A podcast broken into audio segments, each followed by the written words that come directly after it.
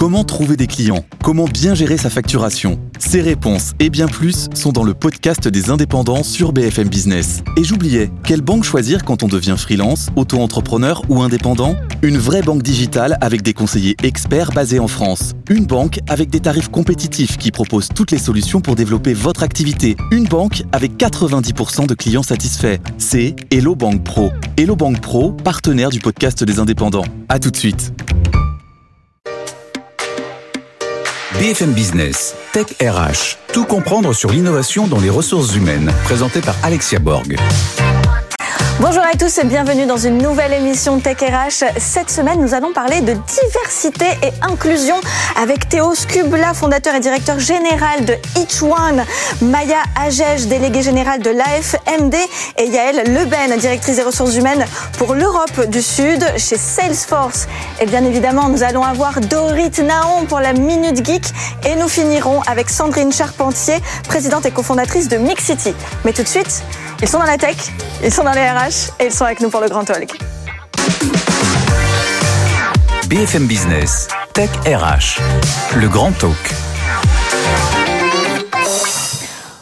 On l'attendait avec impatience, hein, ce sujet diversité inclusion. Je suis ravie parce que autour de moi, j'ai quand même de très très beaux invités. Je reçois Théo Scubla, fondateur et directeur général de Each One, Maya Agege, déléguée générale de l'AFMD, et Yael Leben, directrice des ressources humaines pour l'Europe du Sud chez Salesforce. Bonjour messieurs dames. Bonjour. Merci d'être avec nous sur les plateaux de Tech RH. Alors Maya, euh, le sujet de la diversité, on peut comprendre plus ou moins ce que c'est, mais l'inclusion, qu'est-ce que c'est qu'une entreprise inclusive? Alors, en effet, euh, la diversité, euh, on va le voir comme euh, organiser des, actions par population cible, des personnes immigrées, des femmes, des jeunes ou des personnes avec un handicap, alors que l'inclusion, on va plutôt tenter de mettre en place une culture d'entreprise qui va permettre à chacun de se sentir inclus, de se sentir respecté, de se sentir d'avoir la possibilité de, de s'exprimer, d'exprimer ses idées et de collaborer les uns avec les autres. Et donc, on va être moins sur des différences individuelles et plus sur un collectif de travail, comment faire collectif. D'accord, c'est intéressant de voir cette euh, dichotomie. Pardon Théo, Euh, quels sont les enjeux pour les entreprises de, de cette démarche? Aujourd'hui, souvent, euh, les DRH, ils ont un dossier euh, inclusion euh, sur leur bureau. Ils savent pas forcément trop quoi en faire parce que souvent, c'est le sujet social ou un peu abstrait et on voit pas très bien comment l'entreprise va ben, en tirer le plus parti. Et nous, ce qu'on fait, c'est qu'on accompagne effectivement l'entreprise pour que ce soit un processus simple, pour que la diversité humaine, d'un côté, des personnes, par exemple, qu'ils vont recruter, puisse être mis au service aussi de l'entreprise, de ses objectifs opérationnels, en recrutement, de l'engagement des collaborateurs, de la marque employeur, autant de choses pour lesquelles l'entreprise a, a tout à gagner. D'accord. Et alors Yael, chez Salesforce, les valeurs de la diversité sont d'une haute importance. On parle d'ailleurs de modèle 1-1-1. Exactement. Qu'est-ce que c'est que ce modèle? One, one, one en anglais. Et donc, effectivement, ce sont des valeurs euh, très, très incarnées dans l'entreprise. Euh, il faut savoir que Salesforce a 20 ans et ça fait 20 ans qu'on parle de ce modèle one, one, one, donc qui est très, très innovant. Et, et Marc Benioff a été très visionnaire sur le sujet. Et donc, le one, one, one, c'est quoi? C'est la capacité de donner à nos collaborateurs le temps nécessaire. Pardon. 1%. 1% de leur temps Oui. euh, qui va être consacré à des actions euh, pour aider sur des thèmes et sur des sujets qui les intéressent et qui sont super importants pour eux, que ce soit le développement durable, que ce soit l'égalité homme-femme, que ce soit euh, Outforce, notre groupe LGBT. Donc ils prennent le temps, 1% de leur temps, c'est 56 heures par an consacrées à ce sujet-là sur lequel l'entreprise les accompagne. 1% de nos, de nos produits sont distribués et donnés gratuitement à des ONG et à des associations qui en ont besoin pour développer eux- elles-mêmes euh, leur activité. Et, et voilà. Et ensuite, le troisième pourcent, euh, c'est 1% de nos revenus qui sont distribués à des associations.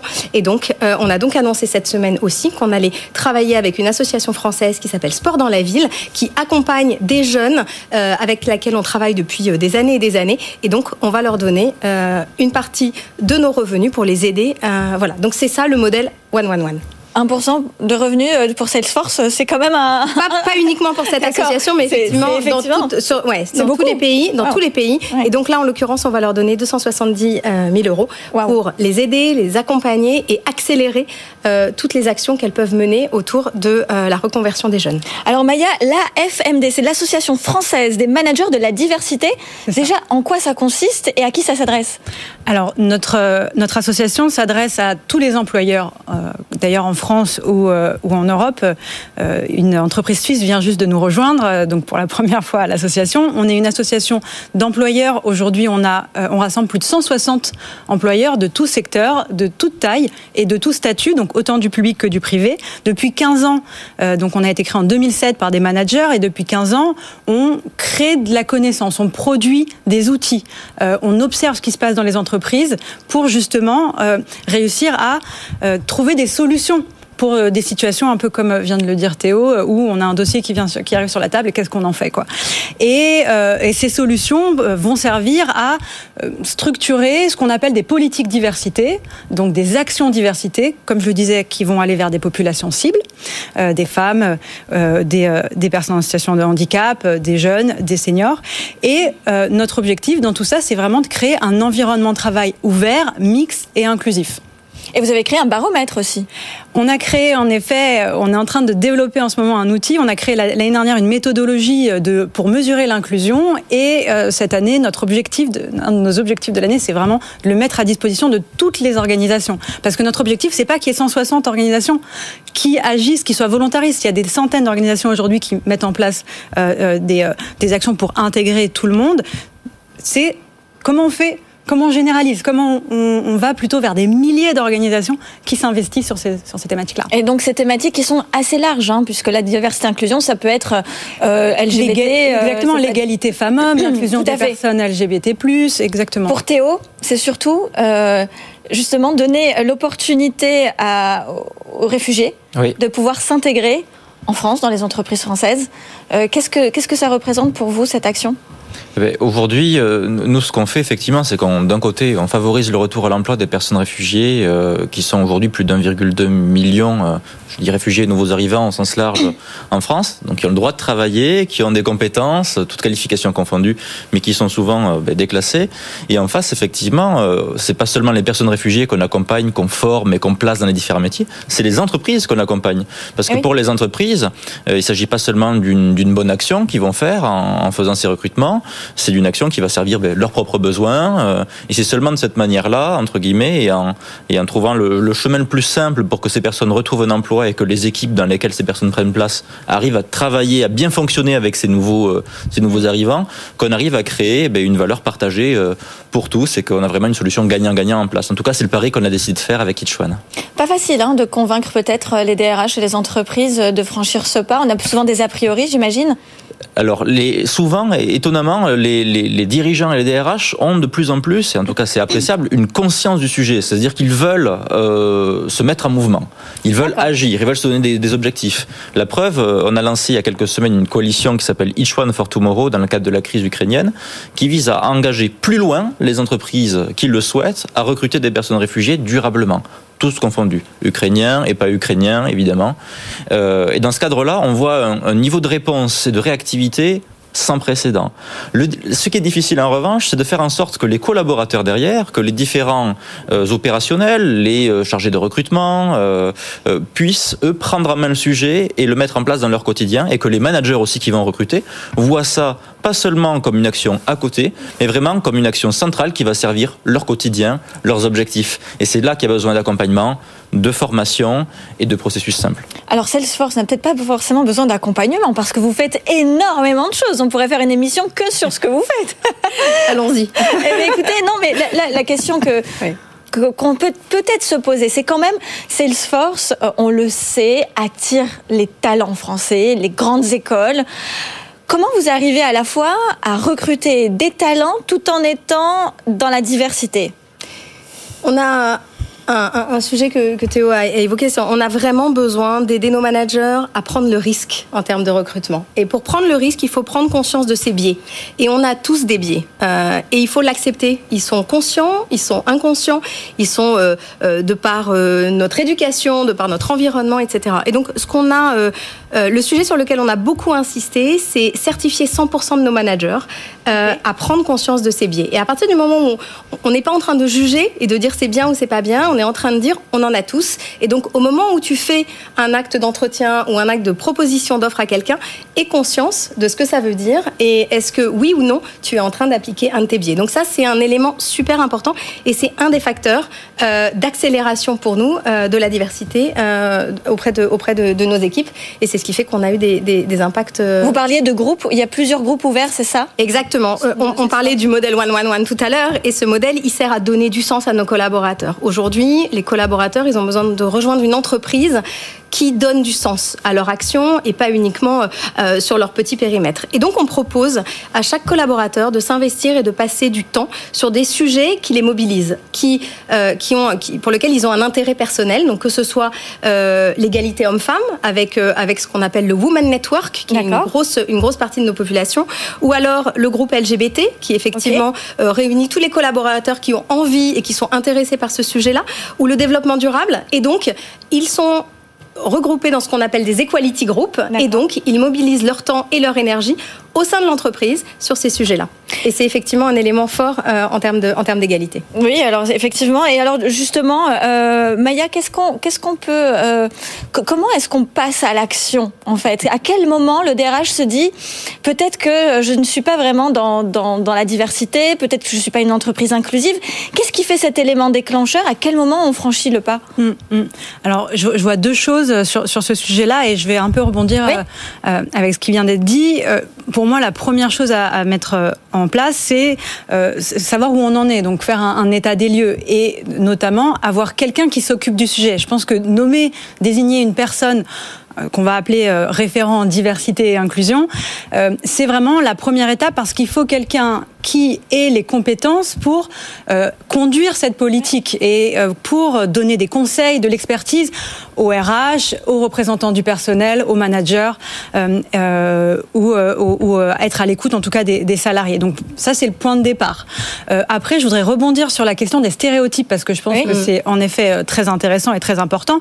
Euh, l'année dernière, on a publié une enquête auprès des étudiantes qu'on a fait auprès des étudiantes et étudiants des grandes écoles. Donc on a eu 5000 réponses, c'est en partenariat avec la conférence des grandes écoles et ce qui était très intéressant, c'est que très souvent, on a l'impression que euh, on attend beaucoup des jeunes. Les jeunes sont les personnes qui euh, vont changer le monde du travail. Ils n'ont pas les mêmes représentations, ils n'ont pas les mêmes façons de faire. Et en réalité, on a remarqué dans notre enquête que, certes, pour 82% de ces jeunes, euh, y avait, ils, se disaient sans biais, ils, se avaient conscience que les femmes et les hommes avaient les mêmes compétences professionnelles et donc pouvaient aller vers des mêmes choix de carrière, des mêmes, euh, emplois. Et en réalité, après, quand on leur a donné euh, des compétences, on leur a dit mettez ces compétences dans des cases. Est-ce que ce sont des compétences de femmes, d'hommes ou des deux? 61% ont mis ces compétences dans des cases femmes ou eh hommes. Donc, les billets sont, sont encore, euh, sont encore là. Alors ça, c'est intéressant cette question-là, et c'est vrai que je pense qu'on pourrait débattre des heures parce qu'il y, y, a beaucoup de boulot à ce niveau-là. Euh, une dernière question quand même, parce que la, le, le, recrutement, on va dire, euh, de la discrimination pardon, positive est illégal en France? Comment on arrive quand même à recruter de la diversité tout en étant dans la légalité, j'ai envie de dire. Peut-être euh, oui, peut-être Théo, si vous avez une réponse à ça. Moi, je, pense qu'il y a une chose qui marche, qui marche très bien. C'est ce qui, ce qui est interdit en France, c'est de dire euh, cette offre de poste, elle est réservée à ce type de personne ou ce type de personne. Mm. En revanche, les entreprises ont toute la liberté de se fixer des objectifs pour pouvoir euh, rencontrer un certain nombre de candidats X ou Y, mm. qui, que ce soit plus de femmes, plus de personnes LGBT, plus de personnes qui ont un handicap, enfin, visible ou invisible, de personnes qui sont réfugiées. Euh, et dans ces cas-là, elle peut se donner des objectifs et décider de dire, ben voilà, on va euh, enrichir nos canaux euh, de recrutement, on va mettre en place des politiques réservées à des personnes ciblées supplémentaires et être ambitieux mm. dans le chemin qu'on va se donner dans ce cadre-là. Et ça, c'est possible. Yael, pour le mot de la fin, oui ou non, est-ce que Salesforce recrute en ce moment? Évidemment, Salesforce recrute et pas uniquement Salesforce. vous savez que on fait partie d'un grand écosystème et cet écosystème, on a besoin de, de le pourvoir et c'est important de recruter. Et aujourd'hui, on est sur un marché en tension et donc c'est super important euh, d'aller chercher des collaborateurs pour lesquels qui ne viennent pas de la tech, qui découvrent le monde de la tech. Il est important de comprendre que la tech n'est pas uniquement pour les geeks. Et donc, une partie de nos actions, c'est d'accélérer la reconversion et de nous assurer que euh, on, lutte contre cette fracture digitale euh, qui est importante aujourd'hui. Merci beaucoup, messieurs, dames, d'être avec nous sur les plateaux de Tech RH. Je vous dis à tout de suite pour la Minute Geek. Et c'est parti pour la Minute Geek avec Dorit Naon. BFM Business, Tech RH, la Minute Geek. Bonjour Dorit. Hello Alexia. Ce sujet vous intéresse beaucoup, non? Je ne peux rien vous cacher. On en était sûr. Dites-moi tout. Alors aujourd'hui, je vais vous présenter deux outils euh, et une bonne pratique pour favoriser l'inclusion et la diversité au travail. Mais avant ça, j'ai fait un sondage sur LinkedIn. Ah, forcément, forcément. Les fameux sondages sur LinkedIn. Alors, qu'est-ce qu'on a ce sondage? Eh bien, j'ai posé une grande question, comme d'habitude. Est-ce que vous considérez avoir déjà été discriminé au travail pour votre sexe, votre apparence ou votre orientation sexuelle, mais aussi votre âge, votre situation de handicap ou votre religion Ah oui, ça fait beaucoup. Très grande question. J'imagine que la, majorité a répondu oui. Alors effectivement, euh, là on est déjà sur un panel de plus de 2000 votants. D'accord. Et euh, la majorité a répondu oui à 53%, euh, que ça soit en entretien d'embauche euh, ou une fois en poste. Alors les commentaires des votants, c'est notamment de la discrimination sur l'âge, sur la situation de handicap, sur l'apparence, notamment la grossophobie, les tatouages, la barbe, la coupe de cheveux aussi. il y a aussi les femmes qui décrivent une inégalité des chances, c'est-à-dire qui ont eu leur formation refusée à compétences égales avec des hommes pour qui la formation a été acceptée. D'accord. Euh, donc les conséquences finalement, c'est quoi? C'est des séquelles émotionnelles euh, pour la suite de leur parcours professionnel, notamment une perte de confiance. Euh, et voilà, une partie des votants aussi décrivent l'entrepreneuriat comme solution, car ces discriminations les ont dégoûtés du salariat. C'est souvent des nouvelles vocations après, hein, mais, bon, enfin, on peut, on peut avoir la vocation d'entrepreneuriat sans avoir été discriminé par son ancien employeur. Oui, absolument. Vous avez du coup deux outils à nous, à nous montrer. Oui, oui, oui. Alors moi, j'ai deux outils à vous montrer et une bonne pratique. Donc déjà, le premier outil dont je vais vous parler, il est lié au recrutement. C'est la plateforme Atypical. Est-ce que vous connaissez Atypical, Alexia? J'en ai entendu parler, mais je ne l'ai pas testé. Ok. Alors, c'est une plateforme de recrutement anonyme, c'est-à-dire que la candidature euh, se fait sans CV déjà et c'est pas genré. D'accord. C'est un petit peu révolutionnaire de ce point de vue-là. Euh, le candidat remplit une mind map avec ses soft skills et le match se fait avec une entreprise selon les atomes crochus en commun. Donc on est un petit peu sur le Tinder du recrutement. D'accord. et, euh, et, ensuite, moi j'ai envie de vous parler de la plateforme Workday oui. euh, pour connaître la position de son entreprise en matière de diversité et d'inclusion, notamment grâce au Vibe Index, qui est un indicateur qui permet de mesurer l'impact de son entreprise en matière de diversité et d'inclusion. Euh, et grâce au tableau de bord, notamment, on peut identifier les axes d'amélioration possible. Donc voilà, un bon outil tout, au long de la vie de l'entreprise. D'accord. Et puis en plus, il y a des bonnes pratiques aussi qui peuvent se mettre en place. Complètement. Oui. Alors moi, je vais vous parler des GRE, donc les, les euh, groupes ressources employées. Est-ce que ça vous parle les GRE, euh, Alexia? Je vais pas vous mentir, non, pas vraiment. D'accord, mais il n'y a pas de souci. Je suis là pour vous expliquer ce que c'est. Voilà.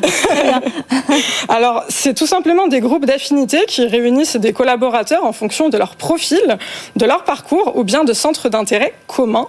Euh, par exemple, on a des grandes entreprises comme QuickBooks ou Dell qui euh, font appel à, des DRE, qui mettent en place des DRE. L'objectif, il est simple, c'est fédérer les collaborateurs en créant des temps d'échange, des événements et des projets communs, mais aussi cultiver leur sentiment d'appartenance euh, et surtout, voilà, entretenir la culture, diversité et inclusion de l'entreprise. Donc on est finalement sur cinq grands thèmes RSE, le genre, le handicap, le multiculturel, le multigénérationnel, le LGBTQIA+, et tout ça pour générer une empreinte diversité et inclusion propre à chaque organisation. Donc moi j'ai juste envie de terminer par dire euh, merci et bravo à la Sista Academy qui propose une semaine de découverte au métier de la tech dédiée aux personnes qui y sont sous-représentées. Bravo euh, Dorit, merci beaucoup. Ça nous donne envie hein, de, de, mettre tout ça en pratique entre les outils et les bonnes pratiques. Merci. Il y a beaucoup, d'espoir. Je vous dis à tout de suite pour la startup du jour. BFM Business, Tech RH, la startup du jour. Sandrine Charpentier, bonjour. Bonjour Alexia. Merci d'être avec nous sur les plateaux de Tech RH. Vous êtes CEO de Mixity, diversité et inclusion forcément. Alors qu'est-ce que Mixity? Alors Mixity, c'est une solution digitale RH qui accompagne les entreprises pour évaluer, euh, piloter et promouvoir la diversité et l'inclusion.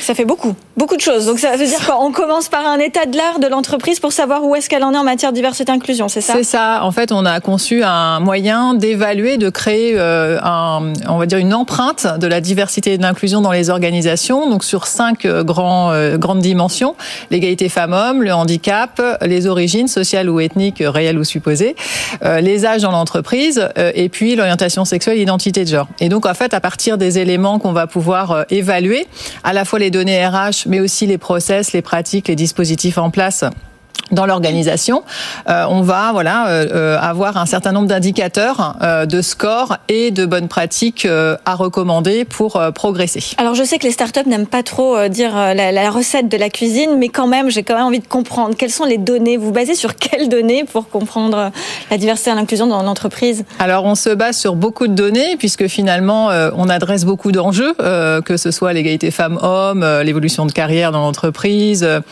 le handicap, euh, les, questions des âges, etc. Donc en fait, on va regarder euh, concrètement quelles sont les données RH qui permettent de compter euh, et d'identifier le niveau de diversité dans l'organisation. Donc au niveau du recrutement, combien par exemple de personnes sont recrutées, qui sont recrutées dans les quartiers politiques, dans les quartiers politiques prioritaires de la ville. D'accord. on va regarder quel est le pourcentage de personnes en situation de handicap dans l'organisation, quelles sont, quelle est la féminisation dans les instances de gouvernance. Ah, euh, voilà, de, de, euh, quelles sont la, quelle est la pyramide des âges dans l'organisation? Ça, ce sont des données RH euh, qui sont issues généralement du bilan social euh, ou plus pour des nouveaux indicateurs qu'on développe euh, pour évaluer le, taux de diversité. Et puis, on va regarder aussi des éléments qui sont plus, euh, on va dire, de, des éléments de moyens, d'engagement, de dispositifs qui vont nous assurer que l'organisation a mis des process et des actions spécifiques en place pour vraiment structurer leur politique diversité et inclusion et avoir un impact direct sur les personnes concernées. Par exemple, est-ce qu'il y a 100% euh, euh, des personnes en charge du recrutement qui sont formées, accompagnées On en a parlé tout à l'heure sur le, les biais euh, inconscients ou eh conscients sur la, voilà, le, le, recrutement. Là, hein, ça commence par. Ça par commence par là. Est-ce qu'il y a un dispositif de lanceur d'alerte sur les questions de harcèlement, par exemple sexuel ou sexiste, ou de propos LGBTophobes, homophobes dans l'organisation? Est-ce qu'il y a bah, des éléments qui vont permettre d'accompagner la parentalité dans l'entreprise? Est-ce que l'entreprise s'engage sur euh, euh, l'inclusion des seconds parents dans cette, de ce temps de vie euh, qui est important, qui est la naissance d'un enfant Est-ce qu'il y a des, des, des, actions menées aussi pour accompagner la maladie chronique, la santé mentale dans l'organisation? Est-ce que voilà, il y a des alors non mais c'est sujets à adresser. Le, les sujets sont, sont vraiment très variés et bravo parce qu'effectivement on, on ne pense pas forcément à tous ces sujets quand on pense à diversité inclusion. C'est ça. Mais alors vous faites quoi concrètement? C'est-à-dire vous faites une sorte d'audit ou est-ce que vous avez aussi des outils que vous pouvez proposer à vos clients qui n'en ont pas? Par exemple, vous parliez d'outils. Est-ce qu'il y a un moyen de mesurer euh, justement les lanceurs d'alerte par rapport à la discrimination qu'il peut y avoir ou à, euh, d'autres sujets? Mais comment vous accompagnez vos clients? Bah, L'avantage de Mixity, c'est que vraiment on aide les organisations qui savent pas toujours euh, voilà comment euh, adresser cet enjeu de façon globale, parce que c'est vraiment euh, une dimension importante, la diversité et l'inclusion dans une organisation. Ça touche tous les métiers, ça touche toutes toutes les strates et toutes les toutes les on va dire les activités de l'entreprise. Ouais. C'est pas forcément un projet à part, mais voilà ça, ouais. ça se diffuse partout. Et en fait, on va aider à faire un audit donc très concret euh, basé sur euh, de l'évaluation des process, des données RH, mais on va aussi accompagner, donner les clés pour euh, mettre en place les actions justement euh, qui vont être des recommandations de dispositifs à déployer.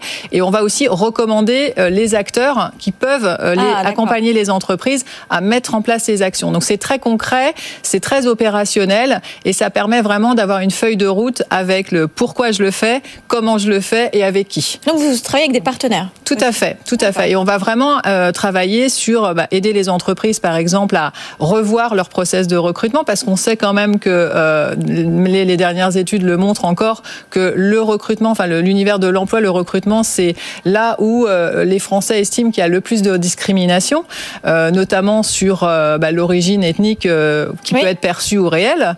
Euh, et donc c'est euh, un enjeu important de revoir euh, ces politiques de recrutement pour euh, s'assurer que l'égalité des chances, elle n'est pas que euh, virtuelle, mais réelle. Alors, pour donner envie aux RH, aux managers, aux dirigeants qui nous entendent, qui nous Mhm. écoutent, qui nous regardent, euh, à quel moment on se dit il faut que je passe à l'action pour savoir si je suis euh, une, une entreprise de la, issue de la diversité ou en tout cas dans la diversité? Quel, quel, quel moment précis on doit faire ce pas d'aller vers vous pour le devenir?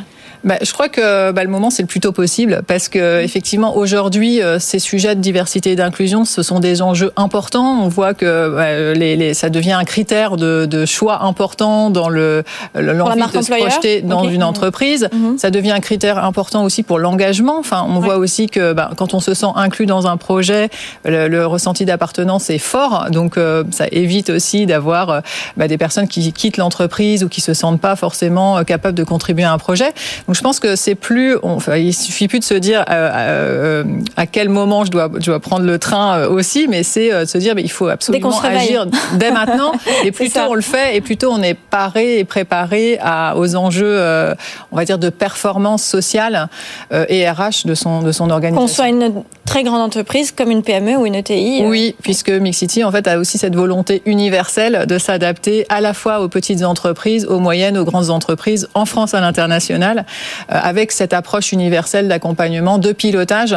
Euh, L'idée, c'est vraiment aussi de se dire euh, euh, comment on, approche ces sujets-là et comment on s'assure que l'impact sur les personnes concernées euh, est réel.